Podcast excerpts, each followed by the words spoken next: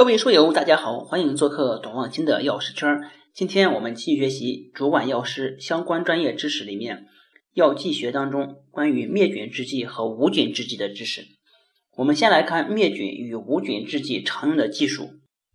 第一个知识点呢是灭菌制剂和无菌制剂的定义与分类。灭菌制剂指的是用母以物理、化学方法杀灭或除去所有活的微生物、繁殖体和芽孢的一类药物制剂。无菌指的是在任意指定物体、介质或环境中不得存在任何活的微生物。无菌制剂指的是采用母以无菌操作方法或者技术制备的不含任何活的微生物、繁殖体和芽孢的一类药物制剂。也就是说，无菌及无菌制剂里面它是没有。繁殖体和芽孢的。下面看防腐剂，防腐剂呢，指的是用物理或者化学方法抑制微生物的生长或繁殖的手段，亦称为抑菌。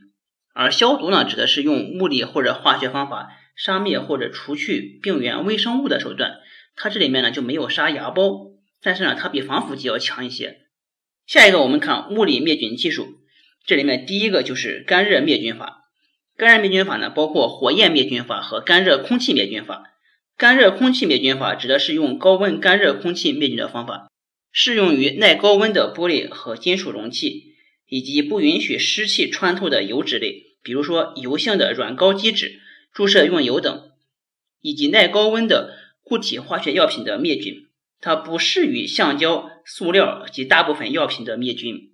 下一个，我们看湿热灭菌法。湿热灭菌法呢，它包括热压灭菌法、流通蒸汽灭菌法、煮沸灭菌法和低温间歇灭菌法。第一个，我们先看热压灭菌法，它指的是用高压饱和水蒸气加热杀灭微生物的方法。热压灭菌法呢，具有很强的灭菌效果，灭菌可靠，能杀灭所有细菌繁殖体和芽孢。它适用于耐高温和耐高压蒸汽的所有药物制剂、玻璃容器。金属容器、瓷器、橡胶塞、滤膜过滤器等，通常采用一百二十六摄氏度十五分钟，或者一百二十一摄氏度二十分钟，或者一百一十五摄氏度三十分钟。使用热压灭菌柜时，必须使用饱和蒸汽。再一个呢，就是必须排净灭菌柜里面的所有的空气。灭菌时间呢，还应该以全部药液温度达到所要求的温度之后再开始计时。灭菌完毕之后，应该先停止加热，等待压力减至零之后，放出柜内蒸汽，使柜内的压力与大气压相等之后，再打开灭菌柜。下一个呢，我们看流通蒸汽灭菌法，它指的是在常压下。收听完整版内容呢，请大家下载智星球，找董望清的药师圈，每天十分钟，帮助您在潜移默化中提高药学专业知识。